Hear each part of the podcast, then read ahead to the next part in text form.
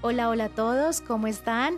No sé si sean buenos días, buenas tardes, buenas noches desde el lugar donde me estés escuchando, pero lo que sí sé es que me causa gran alegría saber que estás del otro lado.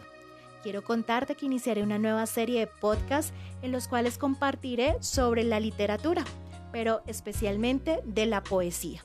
Sí, de la poesía un tema que está un poco relegado para nosotros, porque creemos que la poesía solo le pertenece a los románticos, a los enamorados, a los cursis, incluso a los aburridos, pero quiero contarte que no es así. La poesía tiene una gran riqueza literaria que te voy a compartir a través de esta serie de podcasts. Y voy a iniciar precisamente con los poemas más antiguos de la historia. ¿Quieres saber cuáles son? Acompáñame. Bienvenidos.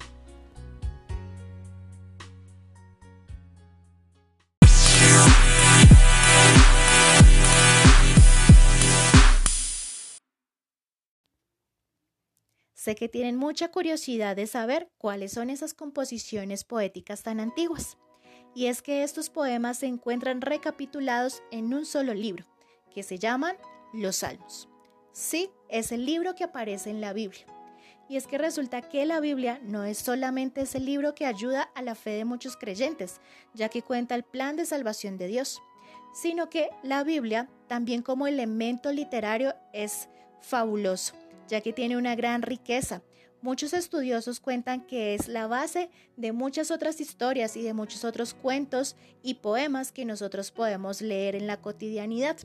Y es que en la Biblia encontramos una gran riqueza narrativa, como son las aventuras, como es las parábolas, como son los mitos, las leyendas y un sinfín de recursos y figuras literarias. Pero vamos a empezar con el primer punto. ¿Qué son los salmos? Es una colección de 150 poemas hebreos antiguos, con canciones y oraciones, provenientes de todos los periodos de la historia del pueblo de Israel, y han servido como fuente de inspiración para la veneración desde tiempos antiguos. Incluso es la base de nuevas composiciones poéticas y de canciones en la actualidad. Su historia se remonta a los siglos X al V antes de Cristo es decir, el año 1500 al 500. ¿Ven? Son muy antiguos, se los había contado. Y es que los salmos tienen una riqueza maravillosa, porque no solo son para adorar a Dios, sino que a través de ellos encontramos el sufrimiento, la tristeza y muchas otras condiciones que vive el ser humano y que a través de los salmos son expuestas a Dios. Vamos a continuar con otro punto, Acompáñenme.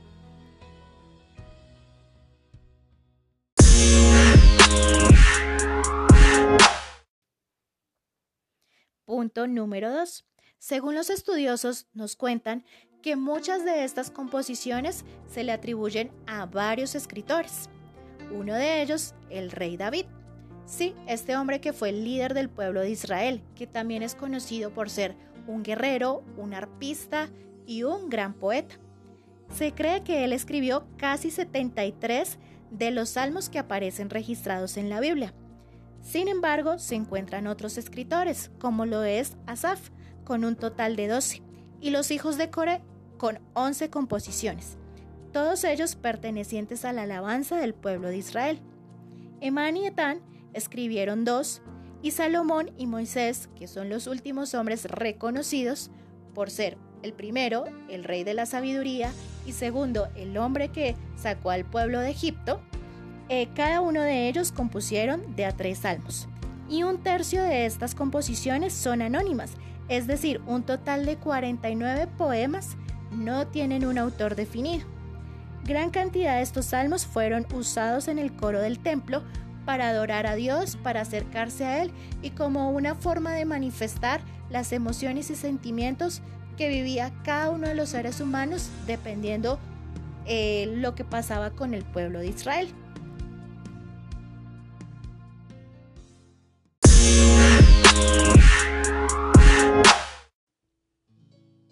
Punto número 3. Datos curiosos de los salmos. Y es que detrás de esta composición poética existen muchas cosas que nosotros desconocemos, no solo como creyentes, sino también como estudiosos de la literatura. Vamos a conocerlos. El primero de ellos es que en el Nuevo Testamento, también de la Biblia, se cita más de 186 veces algún fragmento de los Salmos que ayudan a ratificar la historia de Jesús. 2. Es el libro más extenso de la Biblia y contiene a su vez el capítulo más largo, que es el 119, y el más corto, el 117. 3. Ningún otro libro de la Biblia expresa la gama de emociones y necesidades que experimentan los seres humanos frente a Dios y a la vida. Es decir, que nos habla de la tristeza, de la angustia, de la desolación y aún de la esperanza, del amor y de la alegría frente a la vida y frente a Dios. 4. Usa lugares como montañas y valles de forma metafórica a la situación que puede estar pasando el salmista ñap. Salmista es el nombre que recibe el autor de los salmos y que se usa en la actualidad para designar a aquel que sigue haciendo composiciones a Dios. 5. Del Salmo 19 también se debe resaltar su riqueza literaria. Comprende 22 estrofas de 8 versos, cada una, y cada estrofa con su respectivo verso. Inician y siguen la secuencia del alfabeto hebreo, como una especie de acróstico que ayuda como una mnemotécnica para aprenderse los salmos de manera más fácil. 6. Y continuando con los aspectos literarios, su principal rasgo es el estilo poético y el uso de la figura literaria del paralelismo, que consiste en repetir la estructura alterando un solo elemento y dejando a un lado la rima. Es decir, que los salmos tienen frases, o segmentos repetitivos y que más allá de que rimen o de que suenen melodiosamente, la intención que tiene el autor es reforzar la idea de ese salmo, ya sea alabar, agradecer o mostrar un sentimiento de tristeza frente a Dios. Y tenemos el último punto. Dice que el estilo literario en el que están escritos los salmos ha facilitado la traducción del mismo a varios idiomas sin alterar el mensaje. Es decir, que su composición es tan fácil y tan dinámica que permite que muchas lenguas puedan tener estos salmos sin necesidad de cambiar su idea original.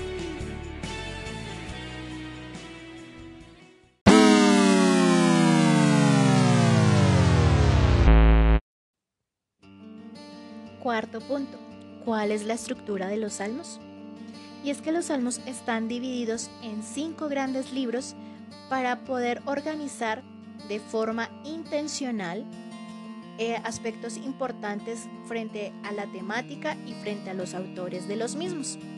El primer libro corresponde a los salmos del 1 al 41. Está escrito principalmente por David, los temas frecuentes de estos salmos son la humanidad y la creación. Y otra particularidad es que este libro de salmos se relaciona con el Génesis, el primer libro de la Biblia. Y voy a compartir con ustedes un pequeño fragmento del Salmo 12. Auxilio, oh Señor, porque los justos desaparecen con rapidez, los fieles se han esfumado de la tierra los vecinos se mienten unos a otros, se halagan con la lengua y se engañan con el corazón. El Señor les corte sus labios aduladores y silencie sus lenguas jactanciosas. Pintamos todo lo que queramos, dicen. ¿Son nuestros labios? ¿Quién puede detenernos? El Señor responde, he visto violencia contra los indefensos y he oído el gemir de los pobres. Ahora me levantaré para rescatarlos como ellos anhelaron que hicieran. Salmo 12 de la nueva traducción viviente. El libro número 2 consta de los Salmos 42 al 72, es decir, 31 capítulos, escrito por David y los hijos de Core. Sus temas son la liberación y la redención, y se relaciona con el Éxodo, el segundo libro de la Biblia. Y voy a compartirles un fragmento del Salmo 45. Hermosas palabras conmueven mi corazón, por eso recitaré un bello poema acerca del rey, pues mi lengua es como la pluma de un hábil poeta. Eres el más apuesto de todos, de tus labios se desprenden palabras amables. Dios mío te ha bendecido para siempre. Ponte la espada, oh poderoso guerrero. Eres tan glorioso, tan majestuoso, cabalga con majestad hacia la victoria y defiende la verdad, la humildad y la justicia. Avanza para realizar obras imponentes. Tus flechas son afiladas, traspasan el corazón de tus enemigos y las naciones caen a tus pies. Tu trono, oh Dios, permanece por siempre y para siempre. Tú gobiernas con un cetro de justicia. Recuerden Salmo 45 de la nueva traducción viviente. Libro 3. Lo componen los Salmos 73 al 89, para un total de 17 salmos. Escritos por Asaf, el tema central es la adoración y el santuario, y se relacionan con el libro de Levítico, el número 3 de la Biblia. Compartiré con ustedes el Salmo 82. Dios preside la corte de los cielos, pronuncia juicio en medio de los seres celestiales. ¿Hasta cuándo dictarán decisiones injustas que favorecen a los malvados? Hagan justicia al pobre y al huérfano, defiendan los derechos de los oprimidos y de los desposeídos, rescaten al pobre y al indefenso, líbrenlo de las garras de los malvados. Por eso son opresores, no saben nada, son tan ignorantes, andan errantes en la oscuridad, mientras el mundo entero se estremece hasta los cimientos. Yo digo, ustedes son dioses, son todos hijos del Altísimo, pero morirán como simples y caerán como cualquier otro gobernante. Levántate, oh Dios, y juzga la tierra, porque todas las naciones te pertenecen. Salmo 82, nueva traducción viviente. Libro 4. En este libro se hallan los salmos 90 al 106, para un total de 17 salmos. Su compositor es anónimo y la temática se centra en el desierto y los caminos de Dios. Se relaciona con el libro de números, el cuarto de la Biblia, y voy a compartir el fragmento del Salmo 91. Los que viven al amparo del Altísimo encontrarán descanso a la sombra del Todopoderoso. Declaro lo siguiente acerca del Señor. Solo Él es mi refugio, mi lugar seguro. Él es mi Dios y en Él confío. Te rescatará de toda trampa y te protegerá de enfermedades mortales. Con sus plumas te cubrirá y con sus alas te dará refugio.